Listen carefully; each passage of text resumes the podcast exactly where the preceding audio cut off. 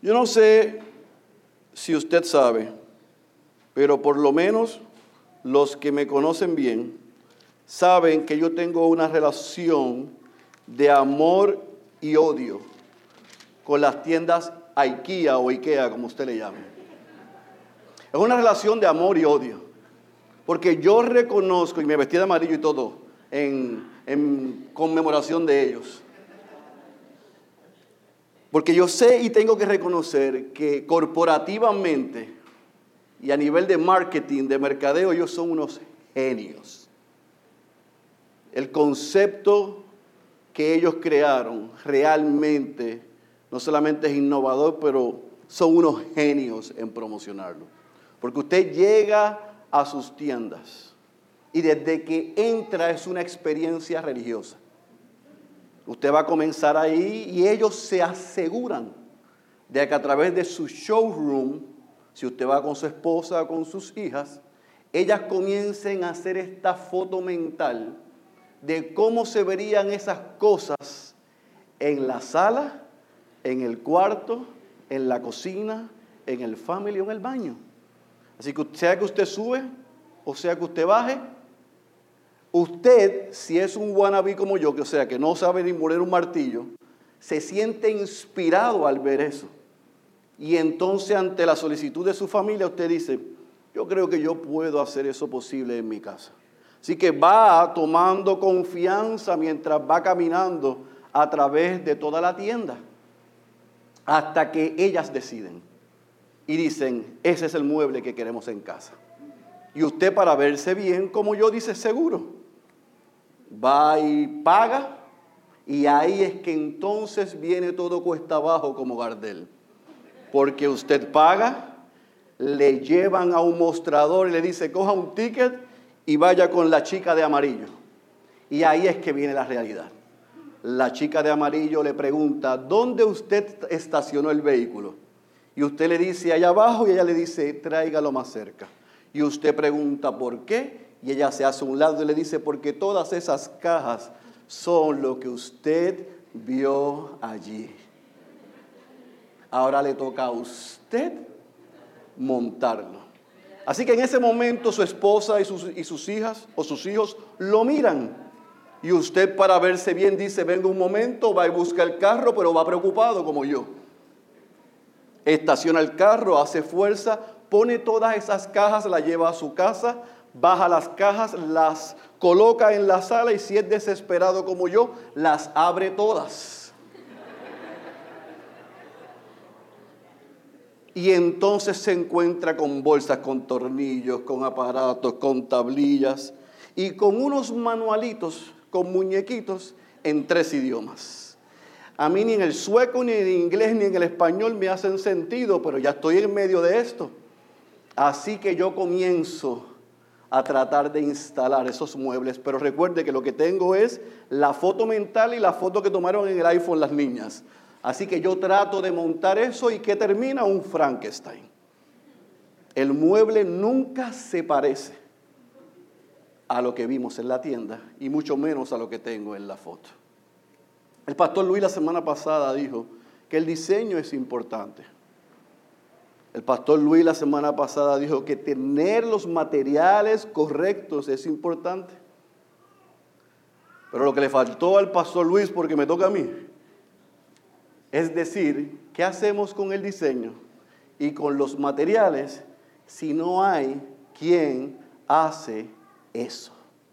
Así que aunque el diseño es importante y los materiales son importantes, siempre se requiere que alguien desarrolle, construya e instale. Y no sobre todas las cosas que instale, sino que administre eso que se va a construir. Así que esto es lo que yo quiero que en esta mañana nosotros veamos desde el capítulo 28 hasta el capítulo 31 del libro de Éxodo. Y asimismo he titulado el mensaje de esta mañana, ¿y quién hará esto? Y antes de que vayamos al texto base en esta mañana, yo quiero hacer un disclaimer, una salvedad para algunos que se ponen nerviosos. En esta iglesia llevamos sobre 18 libros predicados en cuatro años.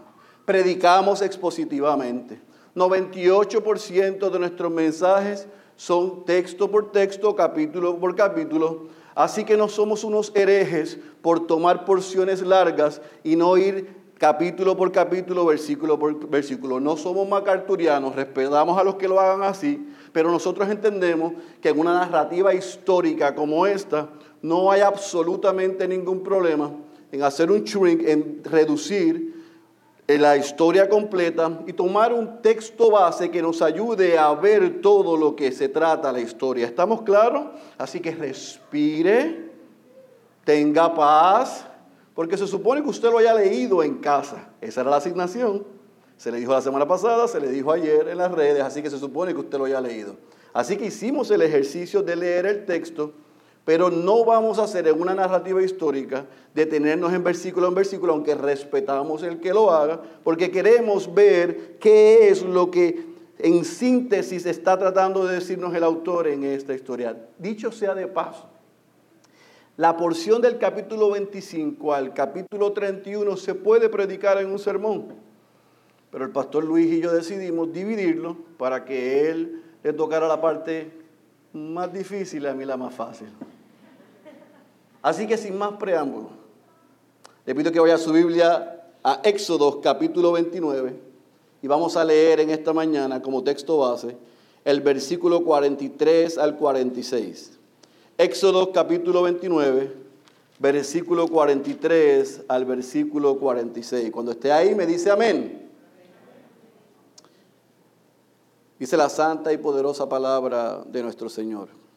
Y me encontraré allí con los hijos de Israel, y el lugar será santificado por mi gloria. Santificaré la tienda de reunión y el altar también santificaré a Aarón y a sus hijos para que me sirvan como sacerdotes. Y habitaré entre los hijos de Israel y seré su Dios. Y conocerán que yo soy el Señor su Dios, que los saqué de la tierra de Egipto para morar yo en medio de ellos. Subraye, yo soy el Señor su Dios. Vamos a orar una vez más. Padre, nos encontramos ante la, fuerza más poderosa del universo, tu palabra. Rogamos tu asistencia para el predicador, pero también para tu iglesia. Que a través de lo que acabamos de leer y lo que vamos a discutir en esta sección, tú nos ayudes con claridad a mí a poder explicarlo y a la iglesia a poder entenderlo. Pero sobre todas las cosas, que tu espíritu lo aplique a nuestras vidas. Una vez más, Señor, no permitas que salgamos de la misma manera en que hemos llegado. Esa es mi oración, en el nombre poderoso de Jesús. Amén, amén, amén. ¿Cómo vamos a distribuir estos cuatro capítulos? Los vamos a distribuir en cuatro puntos. Número uno, vamos a ver en el capítulo 28 y capítulo 29 lo que es el oficio sacerdotal. Capítulo 28, capítulo 29, el oficio sacerdotal. En el capítulo 30, el capítulo 31, versículo 11, vamos a ver cómo Dios da unas instrucciones finales.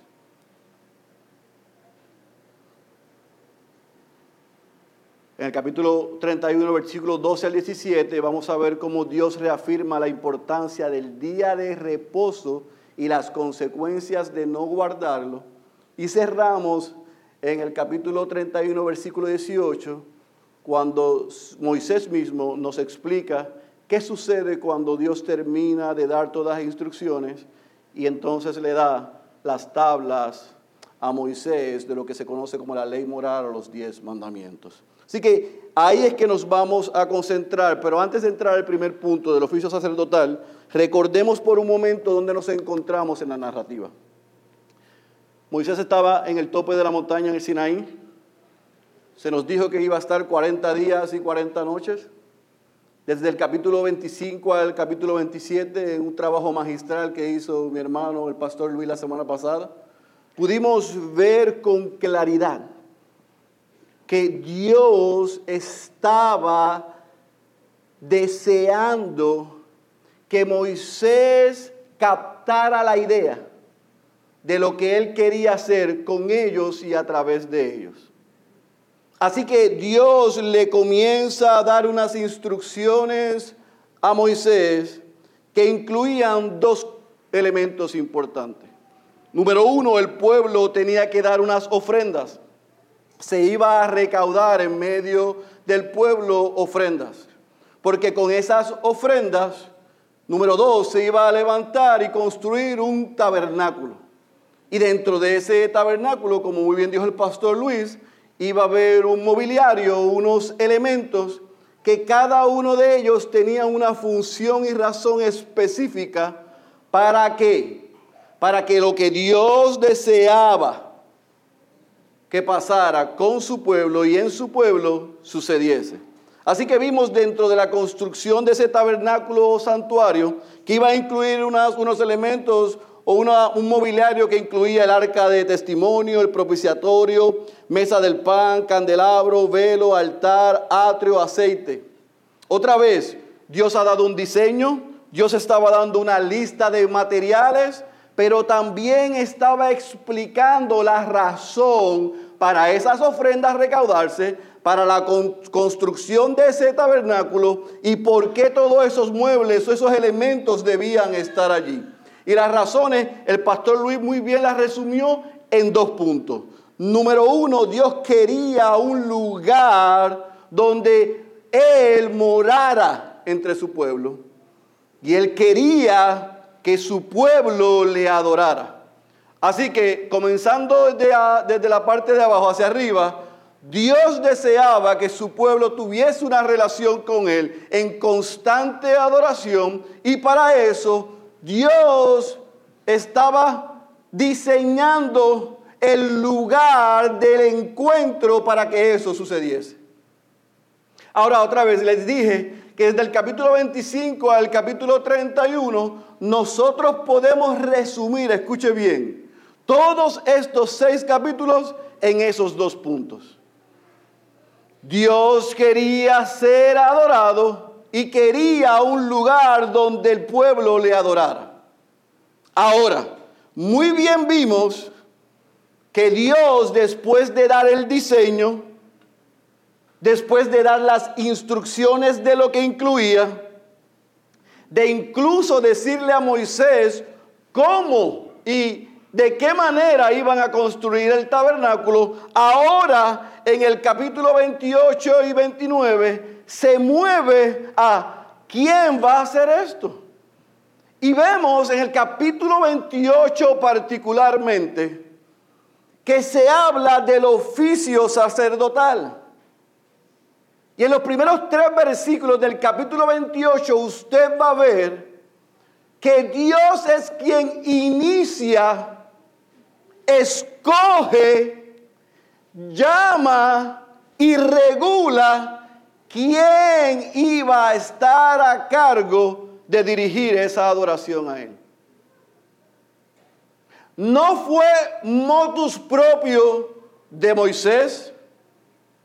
No fue Moisés el que fue a Dios y le dijo, yo pienso que Yomar pudiese ser un buen sacerdote. Yo pienso que Isaac y, Ricardo pudiesen ayudarle en el trabajo sacerdotal. Usted no ve. Usted ve una instrucción directa de Moisés dejándole clara y llanamente Dios a él. Vas a escoger a Aarón y sus hijos y los vas a apartar para el trabajo sacerdotal, para lo que yo tengo para ellos. Ciertamente, nosotros leímos unos capítulos atrás en la genealogía que Moisés y Aarón venían de la tribu de Leví. Y sabemos, los que hemos estudiado un poquito esta parte histórica, cuando Dios no solamente hace un pacto con Abraham, que de la tribu de Leví se iba a levantar la línea sacerdotal, los que iban a ser los mediadores entre él y su pueblo, entre el pueblo y Dios. Ahora estamos viendo el cumplimiento de eso. Porque Dios escuche bien, en este caso particular, de lo que es el oficio sacerdotal y lo que ellos van a hacer, no lo vamos a ver en acción en lo que nos queda del libro de Éxodo. Se comienza a ver desde el libro de Levítico. Y vemos los problemas que traen y los retos en el libro de Deuteronomio. Sin embargo, en Éxodo, Dios, escuche bien y recuerde bien, que está creando una estructura, colocando un orden desde el capítulo 18, cuando Jetro se encuentra con Moisés, cuando Dios le da la ley moral, cuando Dios le da la ley civil y cuando Dios le da la ley ceremonial está dentro de esa estructura diciéndole, yo quiero que ustedes me adoren en un lugar que yo quiero, como había dicho, que construyan en donde yo diga y que se lo lleven a donde yo diga. Está diciendo también, yo soy el que va a decir quién lo va a hacer y cómo lo va a hacer.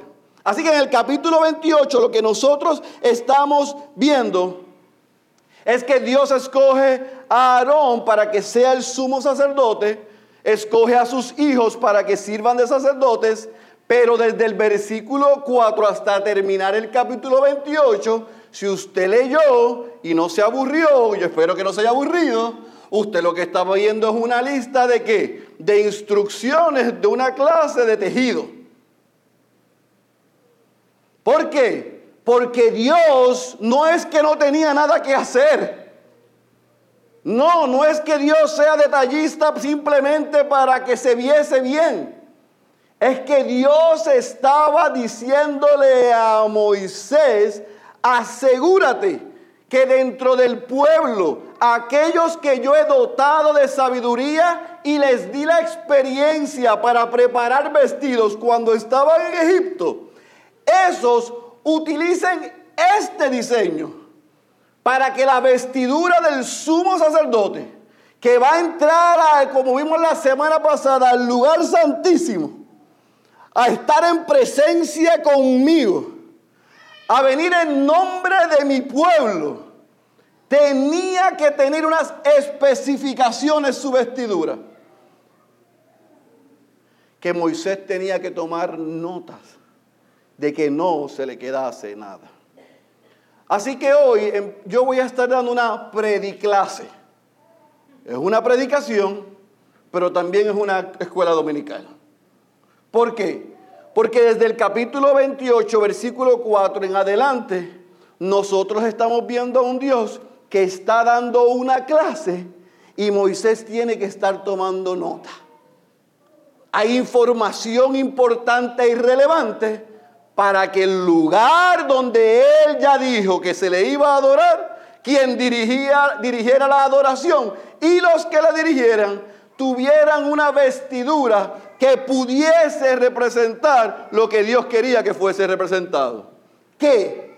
Bueno, si usted lee desde el versículo 4 al versículo 43, usted se va a dar cuenta, y lo vamos a ver en pantalla de manera resumida, que lo que Dios quiere que Moisés viese es, así va a lucir Aarón. Esta es la vestidura que yo quiero que él tenga a su mano derecha, porque yo tengo la pantalla aquí, así que imagino que es la derecha.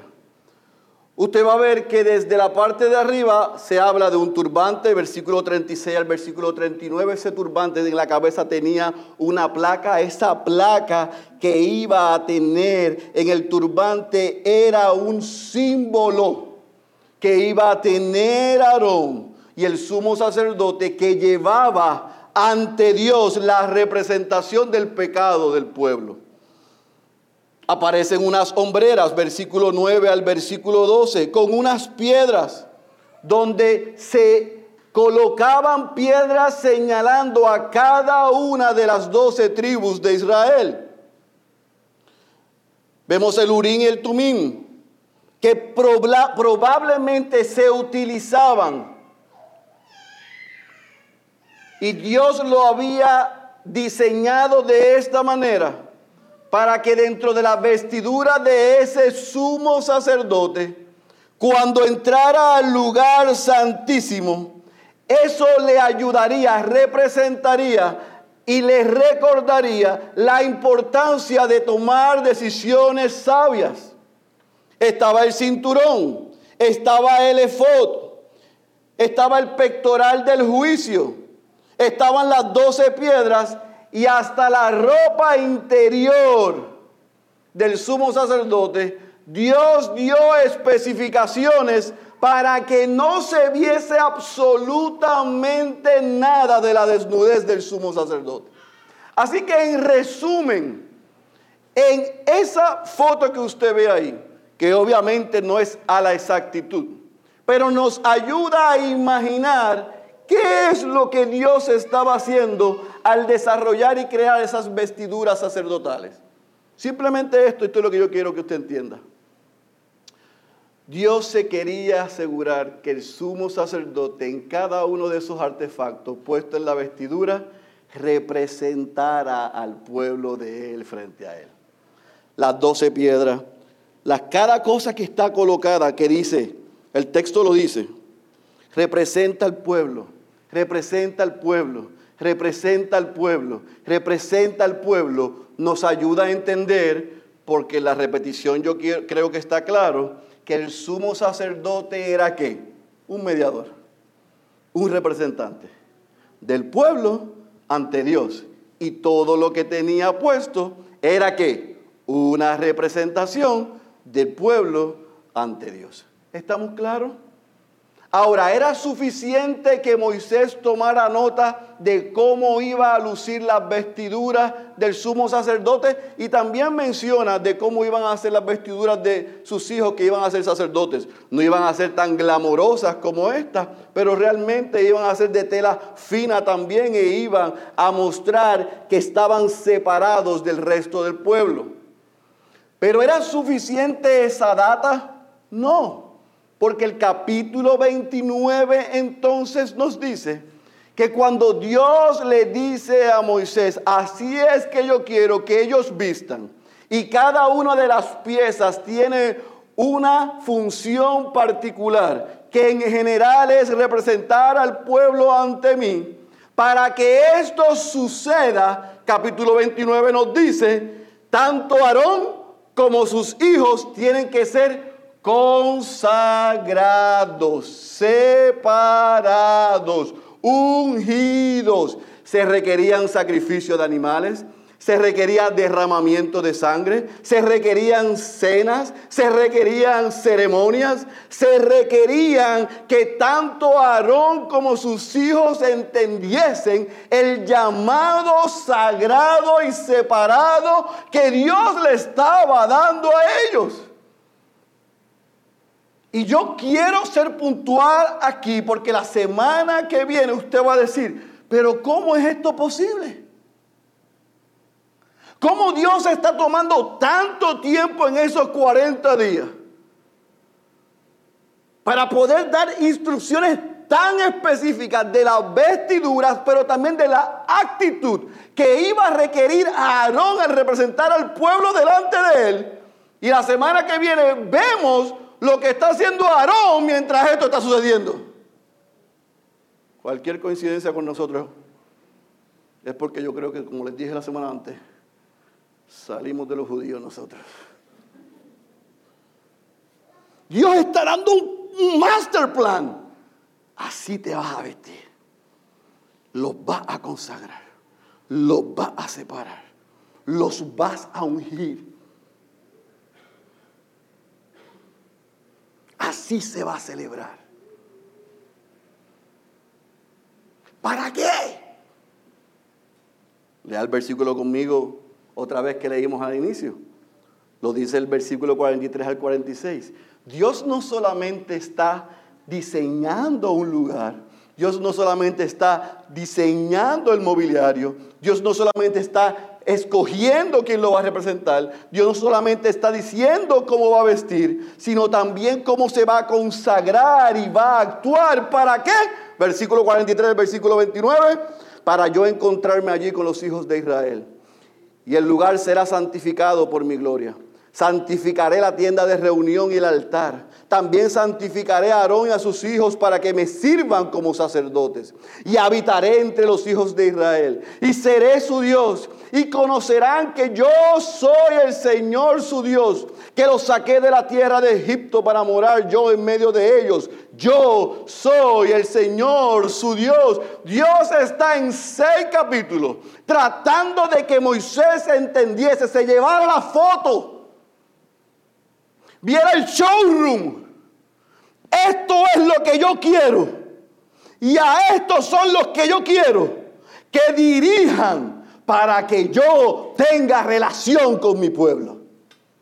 Pero no puede ser la relación a la manera de ustedes. Yo soy el que establezco las reglas. Me adoran como yo diga, no como ustedes quieran. Y aquí hay un punto importante se está estableciendo desde aquí un principio regulativo de adoración. Adoramos a Dios no como nos parezca, no con danzas. Adoramos a Dios como Dios ha establecido. De la forma que Dios quiere, para la gloria de Él. La adoración no se trata si te levanta las pasiones y te gusta.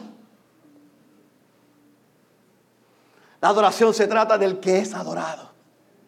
Y cuando Él es adorado, la manera que es adorado, nosotros somos bendecidos. Eso es lo que iba a pasar con el pueblo. Pero ahora nosotros nos ponemos a inventar. Adoramos a Dios como nos parezca o nos guste. Hay iglesias que las deben cerrar, edificios que se llaman iglesias. Porque lo que han traído al mundo es al edificio porque ellos hace rato están fuera de la presencia de Dios y están en el mundo. Las deben cerrar. Porque lo que es un espectáculo que deshonra a Dios. Eso no tiene nada que ver con el estilo de música.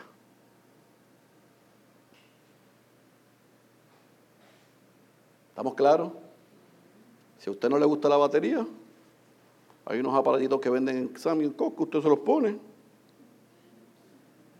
y se los quita cuando terminamos con la batería. Porque decirle a que que baje el tono hay que hacerlo, hacerlo de nacer de nuevo. Así que no es estilo de música es que Dios ha regulado para que nosotros le adoremos y nos acerquemos a Él. Y no adoramos a Dios como nos parezca a nosotros. Adoramos a Dios como Dios ha establecido que se le adore. Ese es el principio. ¿Estamos claros? En el lugar que Él escogió, a la forma y a la manera que Él escogió, con los requisitos que Él estableció. ¿Lo tenemos claro? Ahora, pareciese que era suficiente, capítulo 25 al 27, todas las instrucciones que vimos la semana pasada. Y pareciese suficiente, capítulo 28 y 29, las personas que iban a dirigir esta adoración, su vestimenta y la forma en que se iban a consagrar y acercarse y presentar sacrificios y para qué era. Pero el capítulo 30 y capítulo 31 hasta el versículo 11 nos narra que no fue que a Dios se le olvidó, sino que Dios está recapitulando y cerrando el encuentro, resumiendo el encuentro ya con Moisés, y vemos unas instrucciones finales.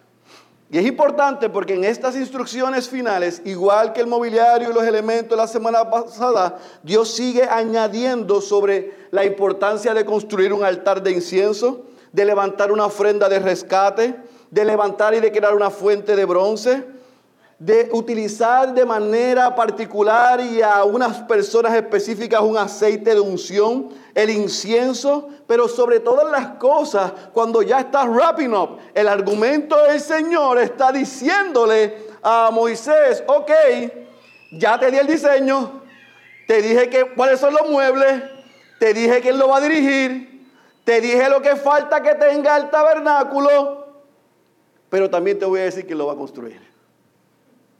Porque Dios siempre cuando pide algo nos da los medios, pero también nos da las formas. O nos da las formas, pero también nos da los medios. Usted puede alterarlo, pero siempre el resultado es el mismo.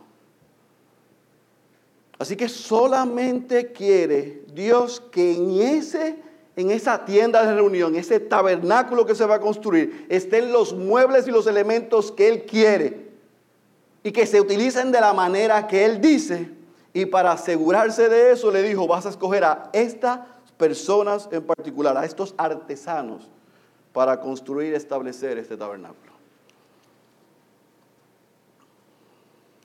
Así que del capítulo 30 al capítulo 31, versículo 11, Dios cierra todas las instrucciones de diseño, elementos, quien dirige, quien construye lo que debía haber adentro, y entonces para asegurarse de que no sean gente como yo, workaholic, y que utilicen la excusa del mucho trabajo, nosotros vemos en el capítulo 31, versículo 12 al 17, que Dios retoma lo que dijo al pueblo completo sobre el día de reposo, exactamente sobre el descanso. Usted escuchó y lo, vimos y lo estudiamos en los mandamientos que Dios, dentro de los diez mandamientos, el mandamiento que más amplía y regula dentro de los diez, ¿cuál fue? El día de reposo, el día de descanso.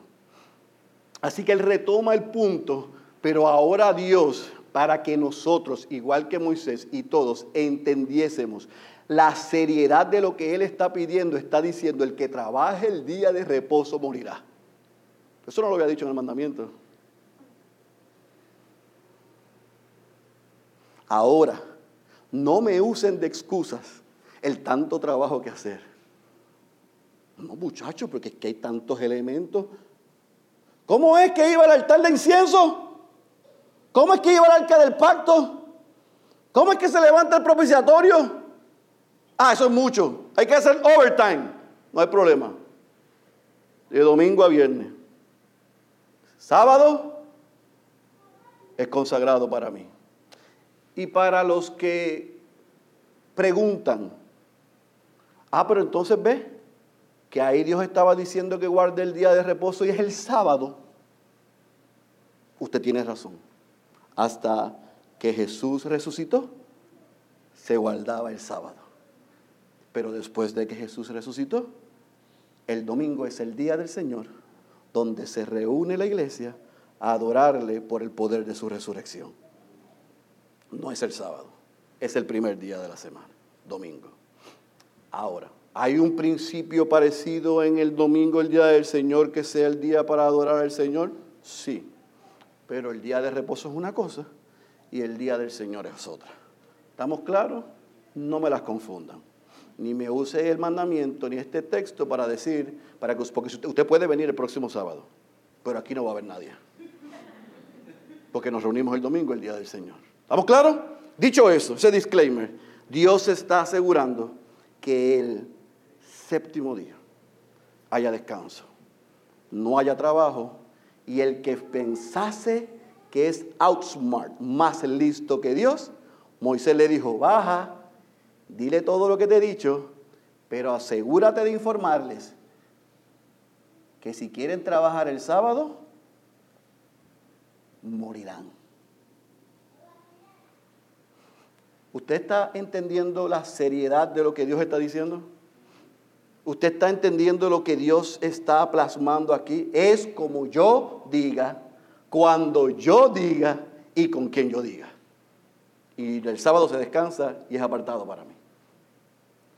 Así que cuando esto sucede, entonces el versículo 18, y tenemos que entender que cuando llegamos al capítulo 31, versículo 18, escuche bien, la semana que viene lo voy a ampliar y explicar, pero quiero que se lleve esto, este pensamiento claro.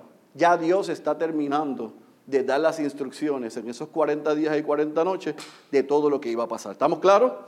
Así que por eso es que le da en el versículo 18 las tablas, la ley moral, los diez mandamientos.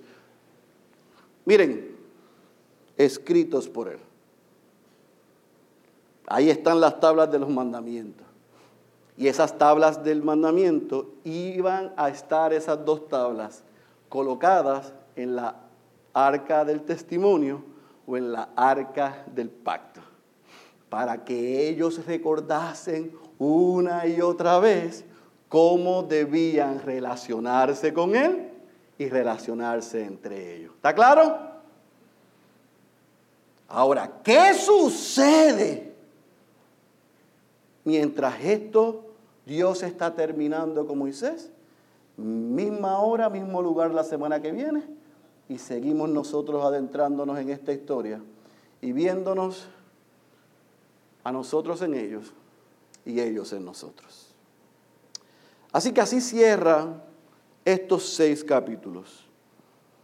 Dios da un diseño para que se construya el lugar donde su presencia iba a estar e iba a tener encuentro con el representante que él había escogido a nombre del pueblo para que el pueblo le adorara.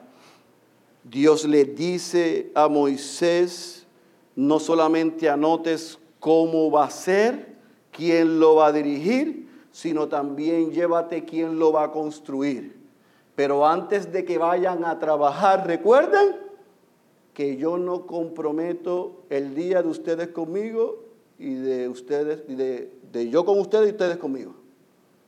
El sábado es el reposo, déjales saber a aquellos que se creen que son listos que si se van a trabajar morirán. Y aquí tienen las tablas de los mandamientos de la ley moral para que ustedes sepan cómo y recuerden cómo se van a relacionar conmigo y se van a relacionar con entre ustedes. Estamos. Y ahí se acaba. Ahora, yo les dije al principio que nosotros podemos tomar el capítulo 25 al capítulo 31 y hacer un sermón porque ciertamente lo que Dios le está dando a Moisés es un blueprint, son unos planos está dando un diseño.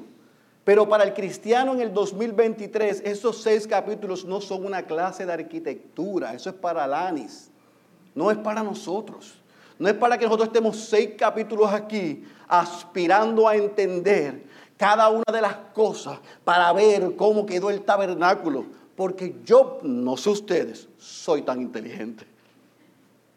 Ya en el capítulo 26 estaba medio mareado porque son tantos elementos y viéndolos tantas cosas, pero hay algo que me sorprende que yo creo que muchos han perdido de perspectiva. Cada uno de esos elementos en esa tienda de reunión, en ese tabernáculo, estaban colocados de una manera que hacían una cruz. Porque el tabernáculo y el sacerdote, y los sacerdotes, el sumo sacerdote y los sacerdotes, nos apuntan, no, son un tipo son una forma para que ellos pudiesen relacionarse con Dios, pero para que nosotros pudiésemos entender que eso apunta a Cristo, el mayor y mejor tabernáculo y el mayor y mejor sumo sacerdote. De eso es que se trata esto.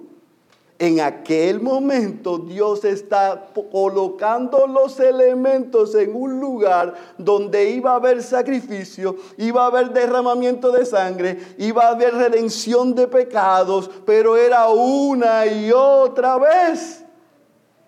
Pero un día iba a haber uno que con un sacrificio iba a ser una vez y para siempre lo que de ese día que Dios le está enseñando a Moisés, y vamos a ver más adelante en el libro de Levítico, los sumos sacerdotes comenzarían a hacer, iban a terminar por siempre.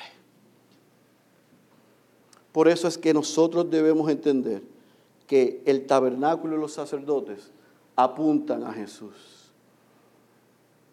Y como muy bien nos mostró con mucha claridad el pastor Luis la semana pasada, es Jesús el verdadero tabernáculo.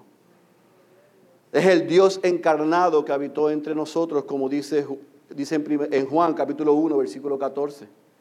Jesús es el lugar santísimo real, pues es la presencia de Dios, como vemos en Colosenses capítulo 1, versículo 9. Jesús es el pan de vida que está presente para su pueblo, como vemos en Juan capítulo 6, versículo 35. Jesús es la luz del mundo que alumbra eternamente como dice Juan capítulo 8, versículo 12. Jesús es el sacrificio final sobre el altar que nos permite entrar en el lugar santo de Dios, según vemos en Hebreos capítulo 10, versículo 12. Pero como si eso fuese poco, Hoy podemos ver que Jesús es el mejor sacerdote que intercede a Dios por nosotros, según lo vemos en Hebreos capítulo 4, versículos 14 y 15. Jesús es la ofrenda perfecta que murió en nuestro lugar. Hebreos capítulo 10, versículo 14. Jesús es nuestro reposo, iglesia, porque por su obra consumada en la cruz es en quien podemos descansar. Hebreos capítulo 4, versículo 10 y 11. Entienda esto. Moisés llegó al tope hasta donde Dios lo dejó. Pero Jesús descendió desde los cielos a hacer lo que Moisés no podía hacer. A terminar el trabajo, a cumplir y a consumir la obra.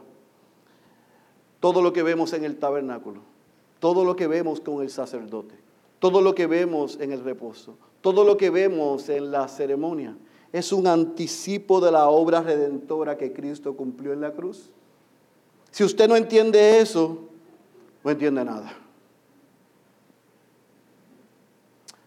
El jueves hablaba con, con alguien de aquí que me preguntaba, ¿y cómo hacen los que todavía están esperando el Mesías? Mi respuesta fue, yo no sé, pero eso debe ser triste. Porque cuando tú tienes a Cristo, cuando tú recibes la buena noticia del Evangelio, que tú y yo éramos pecadores y Cristo murió por nosotros una vez y para siempre.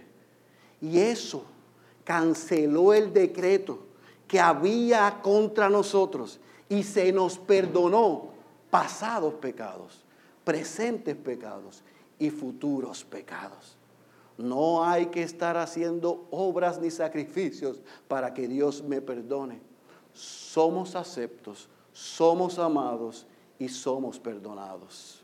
El pastor John Piper lo dice así y quiero literalmente compartirlo contigo. Tenemos un gran sumo sacerdote Jesucristo, quien vino al mundo como el Hijo de Dios, vivió una vida sin pecado se ofreció a sí mismo como un sacrificio perfecto por los pecados de su pueblo.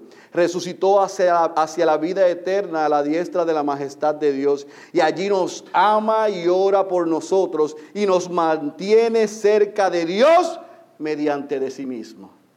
No mediante otro sacrificio, no otro altar, no hay que hacer un propiciatorio, no hay que consumir un pan sin levadura, no mediante sí mismo.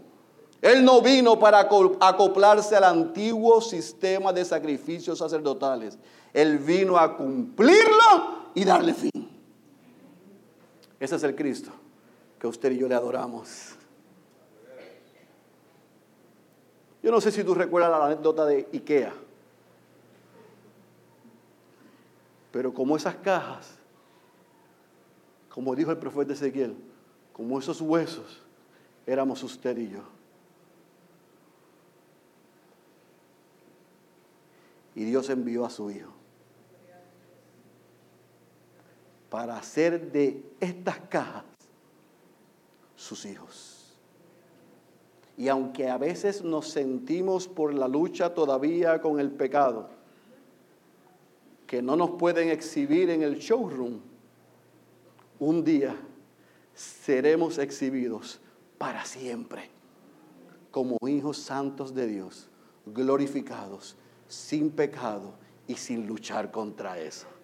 No por nada que hayamos hecho, sino por la obra consumada de Cristo, el Cordero inmolado, el sumo sacerdote por nosotros. Amados, alguien tenía que venir a cumplir el plan de Dios. Alguien tenía que ejecutar el diseño. Alguien tenía que actuar no solamente como ofrenda, sino también como sacrificio. Y no podíamos ser nosotros. Tenía que haber un perfecto mediador. Ese es Cristo.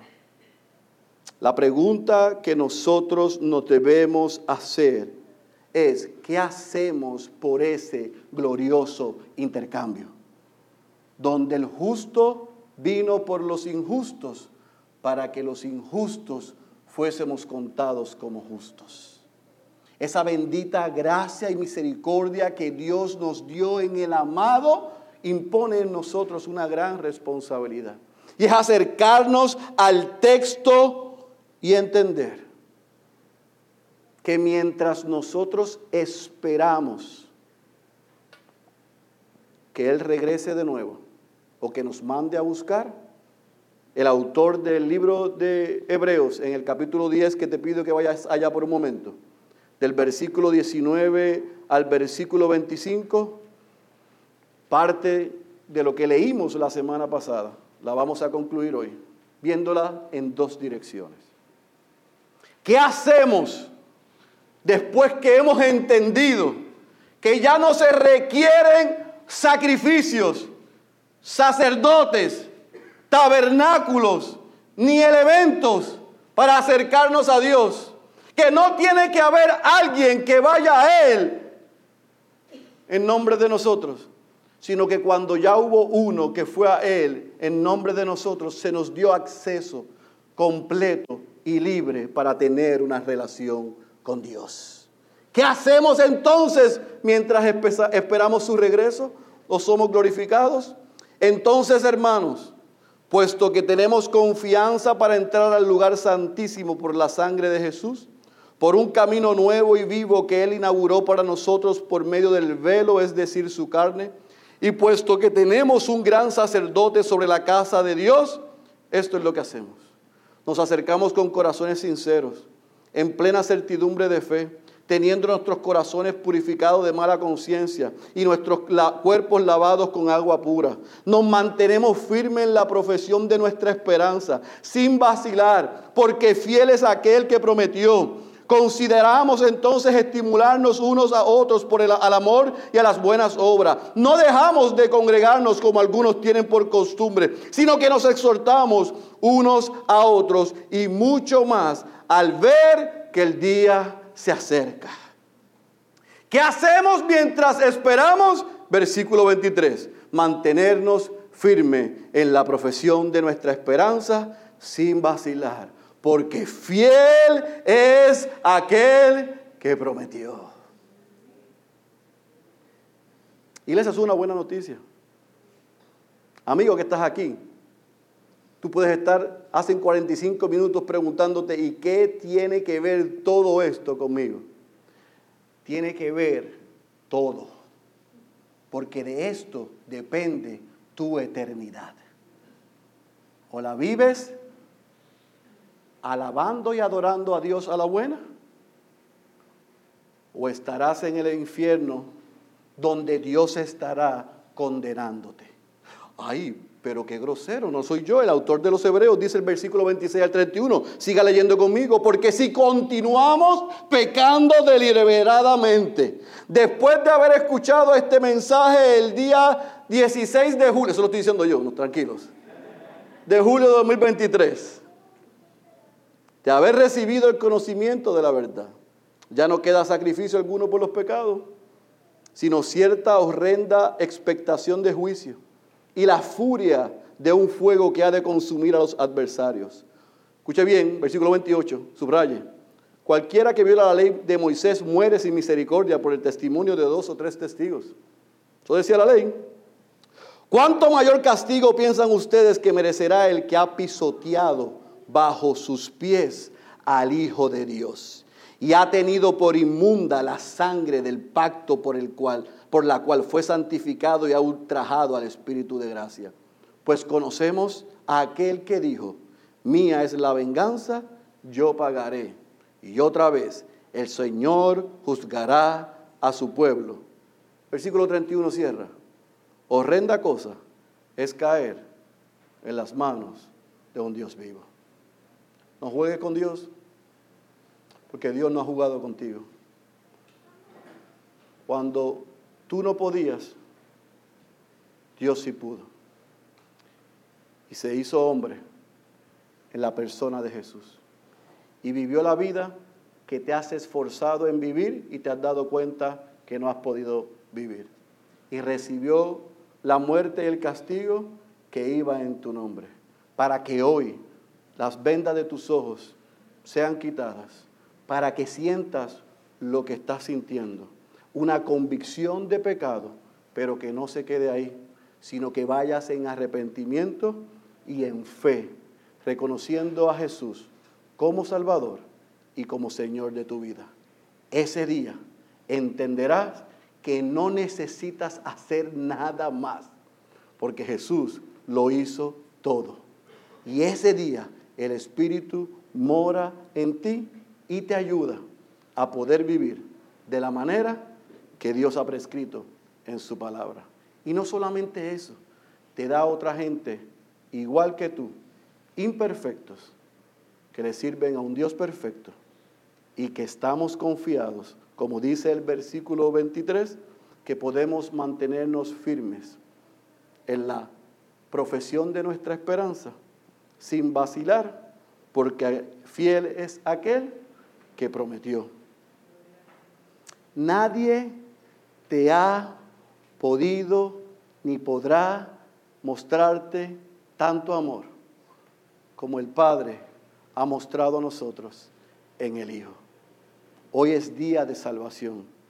No salgas por esa puerta sin reconocer que eres un pecador y que necesitas un Salvador. Dios ha provisto en Cristo ese Salvador. Mi ruego en esta tarde ya es corre a Cristo. Iglesia, en Él estamos seguros y le podemos adorar como Él requiere que le adoremos. Amigo, tú puedes participar de eso si en esta tarde corres a Él. El que tenga oídos para oír, yo ruego que haya escuchado la voz de Dios. Incline su cabeza, cierre sus ojos y permítame orar. Padre, gracias por el poder de tu palabra. Gracias por esta foto que podemos ver desde el capítulo 25 al capítulo 31, donde nuestra humanidad y nuestra limitación de comprensión pudiésemos encontrar que cada elemento y cada información nos abruma. Pero yo, tanto como el pastor Luis, hemos rogado ambos que a pesar de nuestra incapacidad y nuestras limitaciones, porque hemos confiado y dependido del poder de tu Espíritu, y porque predicamos tu palabra, confiamos que tu iglesia haya sido edificada en los pasados dos mensajes y que puedan ver en Cristo a ese quien tú enviaste para que cumpliese el diseño y el plan perfecto para que nosotros tuviésemos permanentemente una relación contigo y pudiésemos adorarte e intimar contigo sin requerir sacrificios adicionales al de Él. Oh Señor, ayúdanos. Te rogamos como tu iglesia y como tus hijos, que estos dos mensajes sean más que meramente información, sino que nos asombren de la manera en que tú haces las cosas, pero que no se quede solamente en asombro, sino que nos lleve a apreciar y adorarte, porque tú has dado el medio en Cristo Jesús para que nosotros podamos vivir vidas de adoración. Señor, hoy reconocemos que no pudiésemos estar delante de ti en esta tarde si no hubiese sido por ese glorioso intercambio, donde tú depositaste tu ira en Jesús para que los que estábamos condenados a la muerte eterna, pudiésemos haber sido perdonados y ser llamados tus hijos. Ayúdanos, Señor, a en breve, al entonar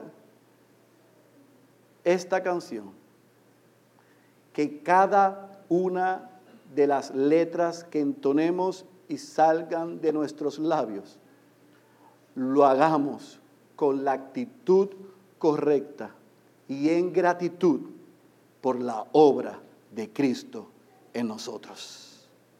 Pero Señor, te pedimos también por aquellos que están aquí, que tú has traído a este lugar para no solamente mostrarles su condición, sino para poder ofrecerles la esperanza que hay en el Evangelio.